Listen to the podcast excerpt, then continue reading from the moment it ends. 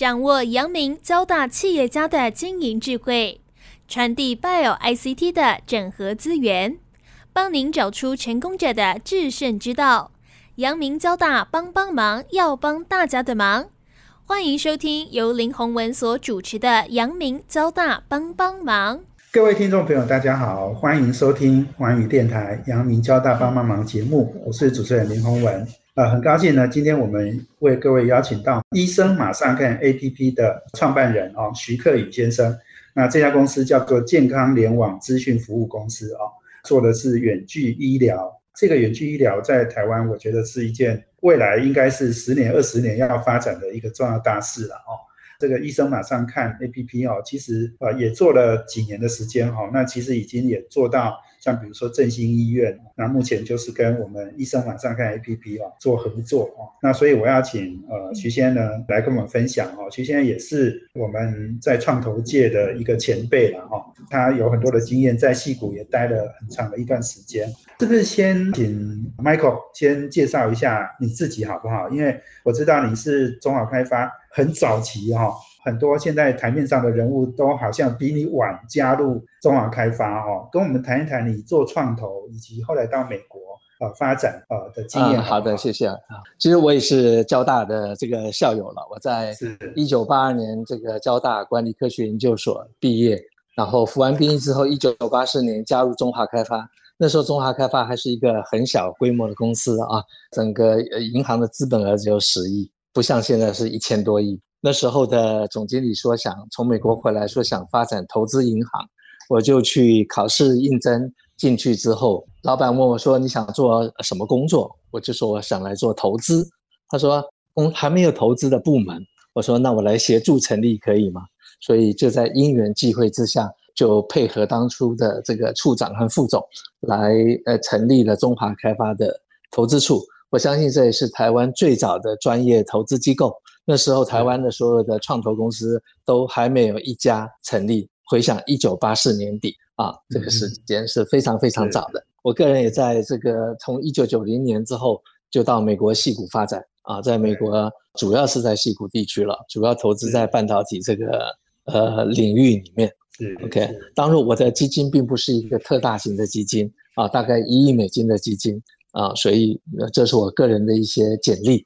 是是是，没错，这个基金叫 Sky Capital 嘛，哈，那在戏股，我想也投资了很多公司了，哈。那呃，跟我们谈一谈，就是你二零一三、二零一四嘛，哈，回台湾嘛，哦，又创办了我们医生马上看 App 这家公司，哦，跟我们分享一下为什么会回来台湾，然后选择哦做这个远距医疗服务的这样的一个创业的题目。是的，我想，呃，很多人到年纪大都会落叶归根啊。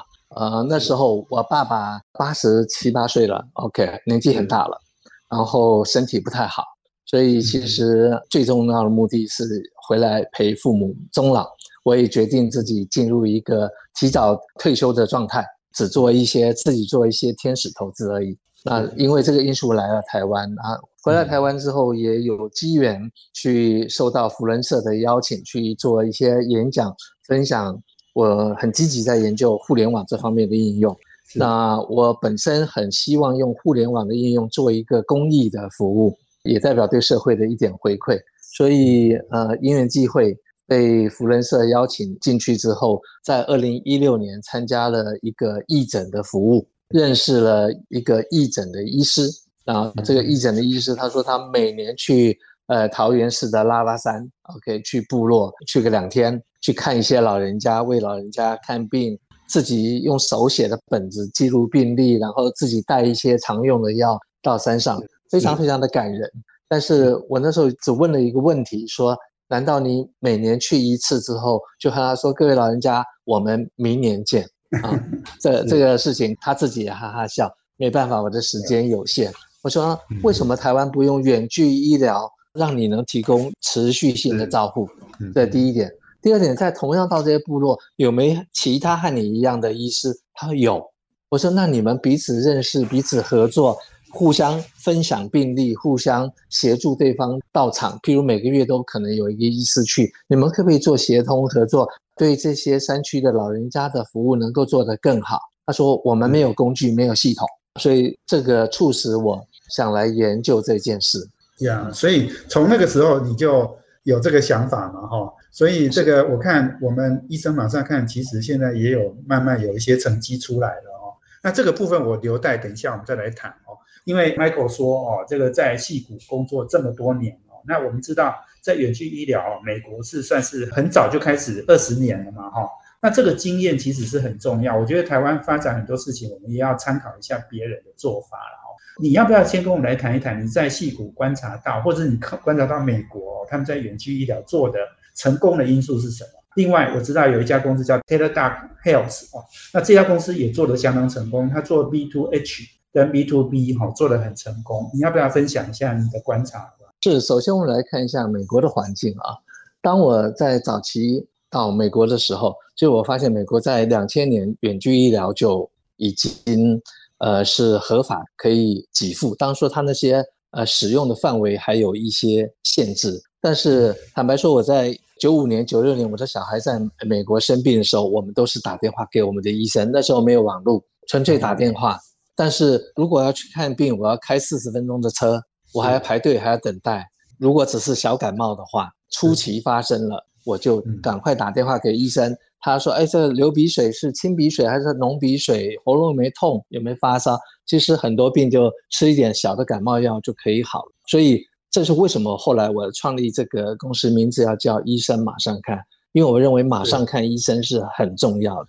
大多数人会因为看病很困难，延误就医。我举，如果你的鼻腔上呼吸道、喉咙受到感染，你有一点感冒流鼻水，你拖三天可能就变成气管炎，你拖六天就变支气管炎。这中间你需要的医治的时间、吃的药就完全不同了，是啊，所以你及早看医生是很重要，可以预防你疾病恶化。但大多数人是因为看病不方便，不方便造成说，那我就忍一忍，抱着侥幸的心理，看能不能自己就好。OK，靠我自己的抵抗力。那我在山上问了很多原住民的长老们，他说我们先祷告。OK，但我不能看病啊，这就是他们的困境。但事实上，很多小病只要吃非处方药、吃成药就可以好，这样就可以避免变成支气管炎。嗯，简单讲是这样。所以我们发现，呃，及早看医生是很重要。那美国因为它地广人稀，看病很不方便。第二个是看病很贵，因为举例子来说，你到一个医院看一个挂号看诊，大概平均消费。两百块钱美金，但是在网络上你找一个医生做咨询的话，可能费用通常在四十九块美金。那其实对于大家来说是省钱省时。那这样的状况，所以它是一个很好的发展远距医疗的场域和环境。嗯啊，那相对台湾，大家你看在台北市就医那么方便。所以台湾发展的很慢，但我们回来谈美国的状况。Teladoc 它在好像是二零零二就成立了，它针对一些慢性病或这些紧急医疗的状况来提供服务。这是一个很小的呃 niche market，呃，我们称为利基市场。但是它经过长期的累积，它逐渐把一些重要的客户，像美国这种 Fortune Five Hundred 这种五百大企业，它外派到海外的员工，他要不要提供他医疗保健的服务？医疗保险是需要的。那他到海外在参与的时候遇到的医疗身体的问题，是不是需要一个专业的服务提供他？那这种服务大家都会知道是需要，但台湾现在并没有。那所以他就针对企业这种大企业说，我对于派出去的人，我要给予特别照顾。譬如我派到非洲去，可能在那边找不到医生的，我是不是要让他在可以找到美国的医生来看病？所以在这种因缘机会之下，他就把自己的能力去逐渐的累积。当他进入网络时代，再进到 COVID-19，我想他就腾云驾雾就起飞了。所以这个是 Taylor Duck 嘛？哈，你刚刚讲。他做 B to B 就是针对这个 V 哈这个大企业来做哈，我想很成功。我想他另外还有一个叫 B to H 哈，我们留待下一段再请我们徐克宇 Michael 啊，医生马上跟 A P P 的创办人，那我们请他再来跟我们分享。我们休息一下，等下回来。这是环宇广播 F M 九六点七。欢迎回到环宇电台阳明交大帮帮忙节目，我是主持人林宏文。我们的节目在每周三的晚上七点到八点播出。我们在脸书上也有阳明交大帮帮忙的粉丝团，可以同步获取我们节目的资讯。那目前我们的节目在 Pocket 上面呢，都可以直接下载来听哦。那我们今天邀请的贵宾呢是健康联网资讯服务公司啊，医生马上看 APP 哦，这个品牌哈。的这个创办人哦，CEO 徐克宇先生，刚刚徐先生你提到哦，美国远距医疗已经做了二十年了哦，那他们事实上已经慢慢有很多公司也都跳出来了。你刚刚提到的这个 Teladoc Health，那我觉得好像是一家代表性的公司了哦。你刚刚讲到它在 B to B 哦，针对大企业呃，Fortune 五百大哦，它生意做得相当的好哦，因为大家都有这个需求。我具体的来比较说，个别医师和一个医院的医师，这中间是有差别的。是对一个民众来说，他去看一个诊所，个别医师就是他是小病去诊所，但是他可能会需要照 X 光、做超音波、做各种检查的时候，他必须去医院。医院是有设备和几百个医师的各种科别的团队在做合作，所以在医疗里面，我们从平台上来看，医生从个人来看，但是团队它具有的意义和个别医生是有很大的差别的。你要让你的企业客户愿意接受你这个服务，他可能会从健康检查就开始做起。那这个完整的服务，所以对我们来说，并不是说我们在网上找一堆医师就很有用，还是有用。但是如果你能找到医院，它的价值是更高的。更大。但是他们偏向的比较是说，我们在业务上的合作，从 Teladoc 的角度来说，是啊。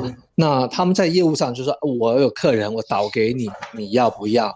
要很好，OK。那但是你来我这边远距看病的时候，我会问你的社会安全号码几号，再打进我电脑看你过去的有没有来我医院检查的资料，这些它是分开的啊。我有一个美国的呃医院的朋友告诉我，他们用 Zoom 的视讯在做远距医疗，已经那么大的医院了，所以呢，他现在看病的方法是。病人来找他挂号，然后他还要打开 Room，再和病人的发一个连接过去给他说：“哎，请你加入连接。”其实他们并不是那么方便。那他们并没有直接把通讯和医院的资讯系统啊，医疗资讯系统做完整的密接整合。那这是我们定位上和它稍有不同。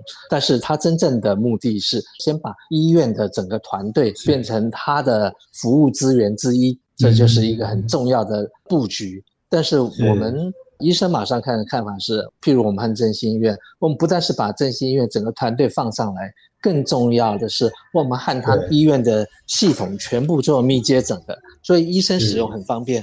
民众如果你在那边做了一个呃身体检查，做了一个验血验尿，医生看到，同时你在手机上也就看到，所以这种民众的使用的体验会完全不一样。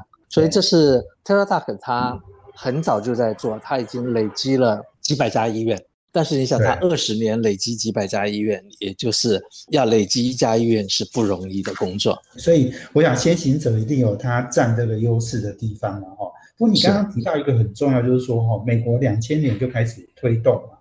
也许你是不是也跟我们提供一下？因为台湾现在二零一八年，我们五月十一号通讯诊疗法开始呃这个实施以后哦，到现在其实也将近三年哦，三年多了哦。那这个看起来好像实施的情况也好像并不是非常普及的哦，所以我知道你跟这个医院或者是很多这个医生，你都有很多的联系哦。振兴医院等一下例子我们等一下再讲，你先来跟我们谈谈目前台湾远距医疗碰到的困难、限制或是障碍是什么好吗？通常我们在做座谈会的时候，大家谈到台湾的远距医疗。都有两大困扰啊，这是一般人说法。第一个是法令太严格，所以很多地方不开放。呃，二零一八年通过的其实是一个开了一个很小很小的门。OK，第二个是健保不给付，这是通常大家对于远距医疗的法令方面的诟病，这造成台湾的产业发展的一个问题。但是我们来看，在这次 COVID-19 从今年的五月十七号三级疫情发布之后，根据健保署所做的统计，到六月三十号，台湾有一万零七百五十八家诊所，加上四百一十六家医院，总共加起来快一万一千两百家医疗院所在做服务，在四十天总共只做了七万七千诊，也就是平均每家医院做六诊，每一个诊所平均起来做六诊，也就是这我们会看到。台湾在推展远距医疗是非常不成功的，即使健保给付，即使现在说你们都可以使用，民众还没有被教育成熟，医生也觉得使用很不方便，不愿意用。那医院会觉得这个法定的开放可能怕只是三个月、六个月这种期间，我不值得去花几百万、几千万去做投资来建立这个未来的这种可以做远距医疗的状况。所以我觉得这中间不只是法定的问题，更重要是因为医院是高知识的分子，他们本身对医院对于远距医疗的定位价值不够了解。因为大多数的医院，我看他们在设定远距医疗的时候，他们说：“哎，那我们就架一个视讯哦，用 Line、用 Zoom 来做。”他们认为我只要把原来的医疗流流程加上一个通讯的媒体就好了。但是从过去这三个月来看，台湾现在远距医疗都给付，你都可以做远距医疗，但是医院也没有做，民众还是不愿意做。这里面也是。代表大家对于说我怎么样来提供这个服务，这中间的价值取向、价值定位，对民众有什么好处，对医生有什么好处，大家要还没得到教育和了解，所以市场不会通。那我认为，其实最重要的核心问题是因为大家不了解。那这中间需要政府来教育民众，是需要媒体，是需要大众来教育医院、教育民众。因为医生愿意采用，医生告诉民众说以后你可以这样子来找我，民众就会接受。所以这个风行草野必须是医生先启动。我们呃法令的限制是一个门开的很小，第二个是健保不给付，但是现在是不是已经开始给付了？现在的给付是因应这个三级疫情的一个临时性的做法，他希望减少民众去医院，因为民众是去医院是一个高危险的地方，OK，很容易交叉感染，也造成医院很大的压力，所以健保希望说你减少去医院，你是慢性病，你又不要拿药，你可以用先问就好了。啊，得到医生的咨询，怎么改良使用用药的剂量啊，等等这些，就可以达到你原先的目的，让真正是需要要拿药、需要有重症的人去医院，就让希望能让医院的负载能够降低。这是一个很重要的诱因嘛啊，但是嗯，我觉得医院其实医生普遍来说对这件事情是不认同的。他觉得我们说医院是白色巨塔，他习惯的是你大家走进来找我，怎么是我去联络你？很怪，OK？所以他们有很多原先的认知和看法还没有改过来，他们不了解到说远距医疗其实可以帮助医生很多事情，也可以帮助民众。今天这个民众和他的医病关系，如果透过远距医疗，原来我一年只有很生重病的时候，以我来说了，我 我一年可能重感冒一次啊，我去医院一次，我一年刷一次健保卡。但是现在我发现可以远距医疗的时候，我可能一年每一季都会有一个身体不舒服的时候，我身体讲得很轻症，我就可以去问，即使自费我都愿意。对，所以你刚刚讲就是说健保给付了，现在是给付的，好那。但是这个是因为疫情的关系，你你的意思是说，有可能政府也不一定还会持续这样做。好，这个其实政府有给一个明确的答案啊。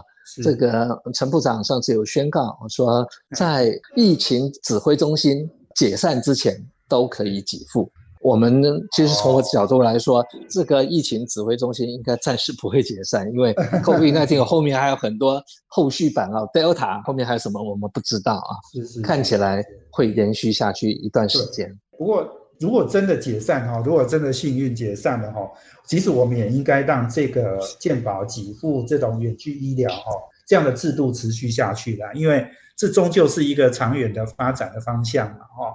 那我觉得这个其实也是国内在讨论远距医疗哈，我们必须要呃多做很多的沟通。Michael 讲的很对了哈，医生除了沟通之外，民众也要沟通，政府官员也要沟通的哈。所以我们休息一下，等一下回来哦，我们请医生马上看 App 的创办人兼 CEO 许克宇先生哈，继续来跟我们分享台湾的远距医疗。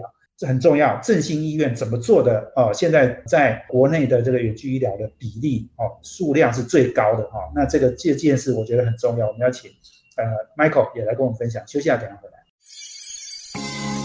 这是环宇广播 FM 九六点七。欢迎回到环宇电台阳明交大帮帮忙节目，我是主持人林宏文。我们今天邀请的贵宾呢是医生马上看 APP 的创办人兼执行长徐克宇。那我们谈的题目呢是台湾发展远距医疗哦。远距医疗这件事情，其实我这几年我是蛮关心的，然后因为我碰过的医生哈，或是护士哈，都跟我说哈，他们好累好累哦。那他们觉得台湾。健保性价比很高哦，但是其实累到的是医生跟护理人员哦，所以这个怎么样让远距医疗推动哦，然后让医生、医院、医疗人员的负担可以降低哈？我觉得这其实是一件长远发展事，而且远距医疗还可以创造出很多呃新的商机哈，不管是国际上的服务，或者是国内的偏乡地区的一个服务哦，甚至即使在台北市哈，我们科批诶市长说哈，你如果是住二楼、三楼的。这种不方便于行的这些人，所以这个远距医疗，我想是一个很重要的议题。然后，那我们今天访问的这个徐克宇先生呢，在这个领域呢，已经有很多年的在戏股的观察跟投资的经验，以及呃在台湾呃创业的经验了哦。Michael 是不是来跟我们分享一下？我知道振兴医院是跟我们目前呃这个合作很密切的一个医院哦。那振兴医院在心脏科哦，也是国内的权威嘛哦，跟我分享一下振兴医院怎么做的。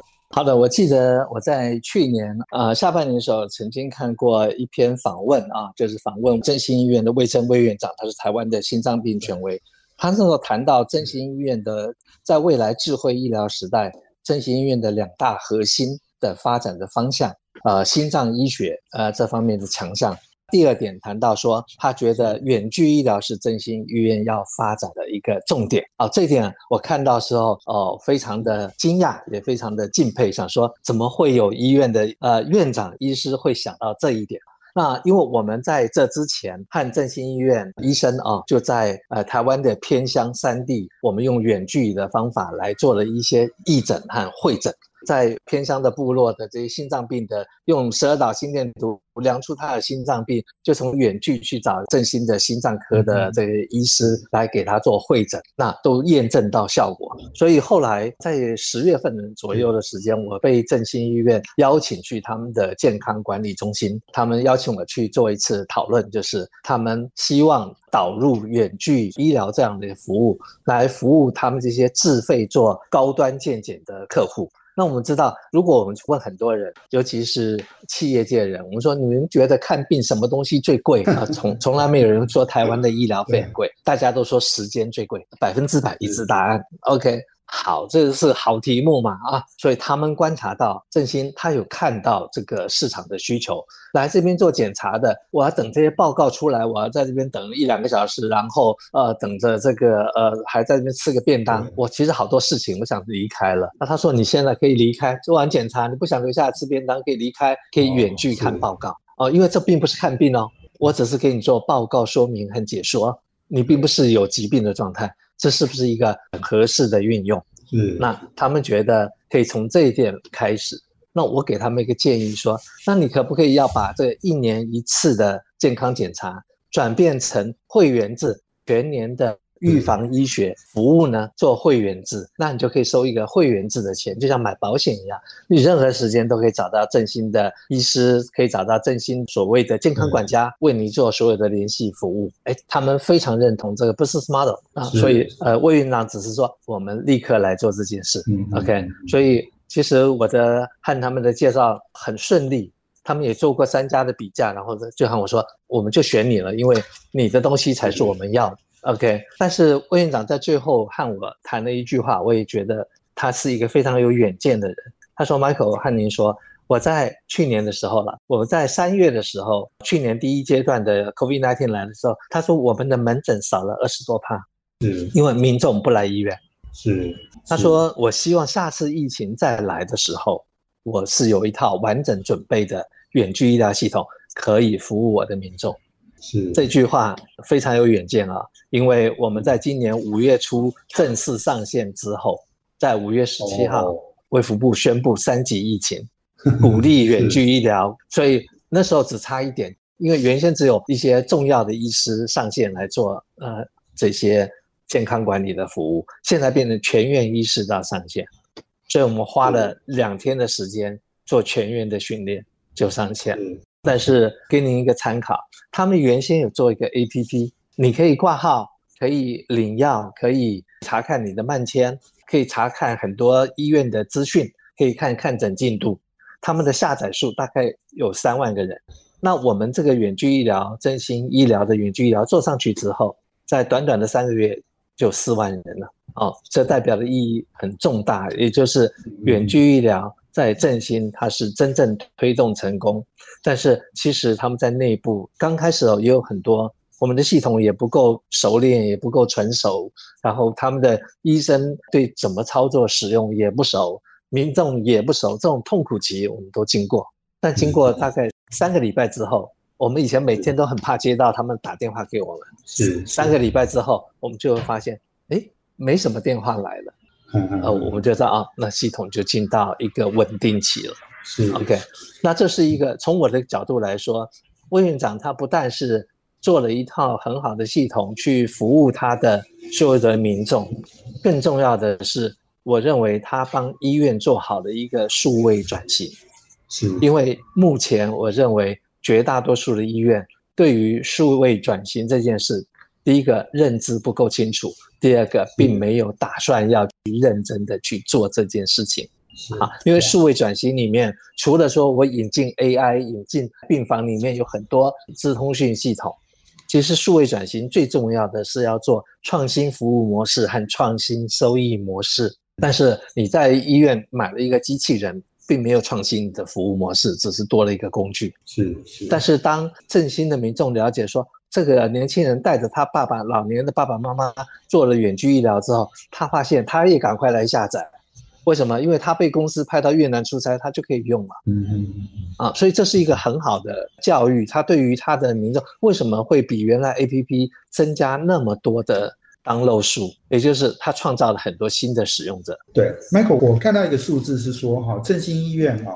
在我们台湾有四点四万个诊里面，振兴有五千六百件，占了十三趴，就是它光一家医院就占了这个远距医疗国内的十三趴的比例哦，这其实蛮高的，所以这个看起来也是它到目前的一个很好的成效。是，其实在这是到六月底的数字了，也就是在全国一万一千两百个医疗院所里面做了四万四千诊的视讯，它一家就占了十三趴。这是一个很可观的数字。更重要的是，七月十二号之后，因为降级二级了，当各大医院都不再做远距医疗的时候，它仍然继续在做，它仍然有相当的数量，还是有两千多诊。那就代表很多民众已经了解到，说我不需要拿药的时候，我可以用远距医疗来避免我去医院，一方面降低我的挂号费、交通费和时间。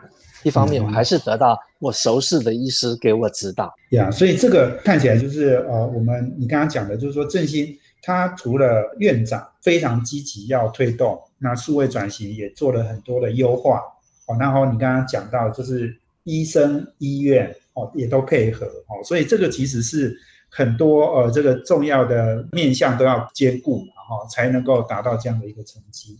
还有你刚刚讲说 IT 的整个的。借接哈也要做到完善哦，医生在使用可能才会更得心应手哦。所以我们呃休息一下呢，等下再回来哦。我们要请我们的医生马上跟 APP 的创办人兼 CEO 许克宇先生哈，继续来跟我们分享哦。那我们休息下，等下回来。这是环宇广播 FM 九六点七。欢迎回到华语电台阳明交大帮帮忙节目，我是主持人林宏文。我们今天邀请的贵宾呢是医生马上看 App 的创办人兼执行长徐克宇。那这家公司呢就是健康联网咨询服务公司。那我们今天谈的题目是远距医疗哦，在台湾的推动。那徐克宇 Michael 呢刚刚提到就是振兴医院嘛哦，那你讲到魏院长有很大的这个实施或推动哈远距医疗的这样一个决心哈。那我觉得，其实这个我接触一些医院，然后我也感觉说，大家都好像有这个心哦。可是真正在执行起来，其实是困难重重。我是不是请 Michael 呢继续来跟我们分享哈？正经音乐是做对了哪几件事，然后可以推动的比较顺畅，可以跟我们说明一下吗？呃，好的，洪文，我引述哈佛商业评论的一个文章里面讲，企业数位转型最重要的成功因素，这是领导人的决心。就在七月的下旬的时候，我和那个魏院长再开过一次会。他说：“您知道，我们其实在推动的初期，我在内部的压力是非常大的。医院的网络不够好，医生就抱怨我怎么改善；他们的医生的手机不够好，我就买了 iPad，买了呃平板电脑，专业给他们使用。我在做一切的能力去满足他们，改善他们的使用不良的状态。可以看到院长是非常的用心。”他自己也上线，每个礼拜看一整远距，所以他的挂号你需要在晚上十二点时间到时候赶快进去敲，因为你才可以排到魏院长亲自为你做远距看诊，这是一个很特别的。他从院长以身作则啊，所以我必须说，院长的决心，领导者的决心是成功的最重要因素。他会说服医生克服的问题，因为刚开始不方便。像有一个医生，刚开始他都很不顺利，但是他看到隔壁整间都很顺利，他就很气，把我们的业务副总叫去说：“你们的系统很烂。”结果呢，后来测量出来说他的网络不好，他加装的一个无线联网的 AP Point，哦，他从此变得很顺，他变成我们使用最多的医生之一，前三名。这就是需要沟通，是需要去改善这件事情，所以没有一件事情是好像开关一样，啪一下。灯就开了，不会，这中间是需要一段磨合期的。但这段磨合期承受压力最大的，我相信是院方的最高高层，因为其实从医院的角度，行政上院长是最大，但是其实从医疗角度，院长不见得最大。每个医生是地位平等的啊，所以院长要承受这个压力来做这件事情，但是他必须了解到数位转型这件事情是他的远景。值得他做这个投入。台湾大多数的医疗院所，他们在做数位转型的时候，把重点都摆在院内的智能化，就做智慧医院。比如说，在病床上，我提供更多的资讯系统，所以我来查房的时候可以更方便。啊，譬如说我增加 AI，减少医生的工作压力，让他很快的可以把这个五百切的电脑断层扫描图用 AI 立刻把标示出来，协助他做判断。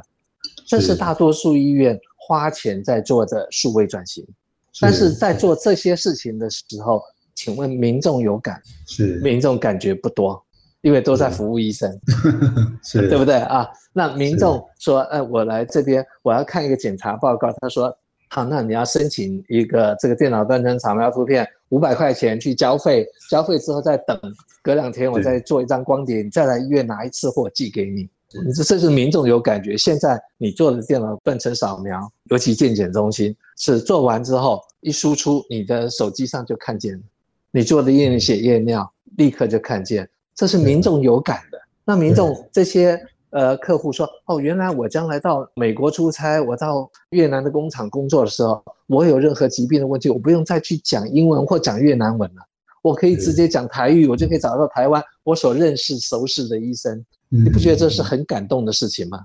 但是这不但提升了客户的体验，更重要的是创新的服务模式，让台湾的医疗不但你在家的时候可以到医院看病，你在全球各地都可以。得到台湾那么好的医疗服务的品质，我觉得这才是最重要的价值，也是数位转型里面最重要的一个核心目标。没错，Michael，你讲到这个，我其实也很有感哦。就是说，你刚刚讲说那个 Taylor Duck，他是帮 Fortune 五百大企业嘛，哦。那我们台商企业其实也有很多公司派的很多的驻外人员，不管是在大陆或东南亚哦，诶，我们也有很多外派的这些主管。他们其实也需要好的医疗服务，所以我相信我们医生马上看 App 好像应该也有这一方面的一个业务的方向，对不对？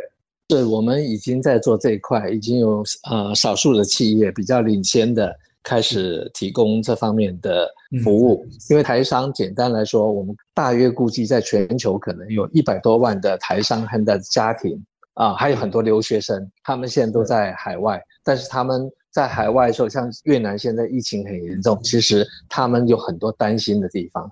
那台湾的医疗都可以为他们做服务。但是从这边我可以谈一下我们法令的问题，因为这个法令上有一个很模糊的规定，说你在紧急状况之下可以使用远距医疗。是。那请问我今天在越南，我在工业区的时候，我算不算紧急状况？好，但是这个紧急状况，今天对医生来说，对病人来说，病人说我愿意使用，因为病人没责任。但医生如果误用了，医生是有责任，可能有刑责，可能会吊销牌照，这对医生损失太大了。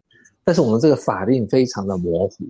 哦，我那我在多次座谈会都希望说。能够把一些很明确的场景，像台商留学生，你不在台湾境内的时候，你在国外有就医不便、语言不通、价格高昂的问题的时候，我可不可以明确的说，我可以使用远距医疗？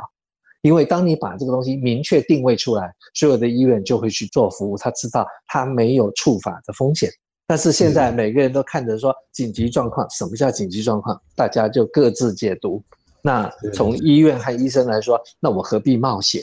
这就是台湾要做远距的，需要多方沟通，需要政府也花一些心力来把这些事情做更明确的指导。我把一些使用的场景、使用的情况做更多的正面表列。没错，我觉得你刚刚讲到一个很重要的哈，法令法令如果没有明确一点哈，我想医院也不想做，医生大家也嫌麻烦然后。不过我觉得市场就是有这样的一个需求。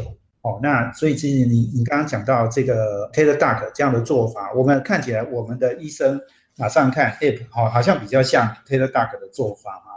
我是不是也在请教呃 Michael 一下哦？就是因为我看到其实您创这个公司，你也有提到你要做一些公益嘛，可以跟我分享一下我们怎么做公益？尤其是你刚刚最前面在提到，就是说，哎，你有到偏乡部落哈，跟这些部落的民众接触哦。你们会怎么样做这个公益的部分，让偏乡可以得到好一点的医疗的品质？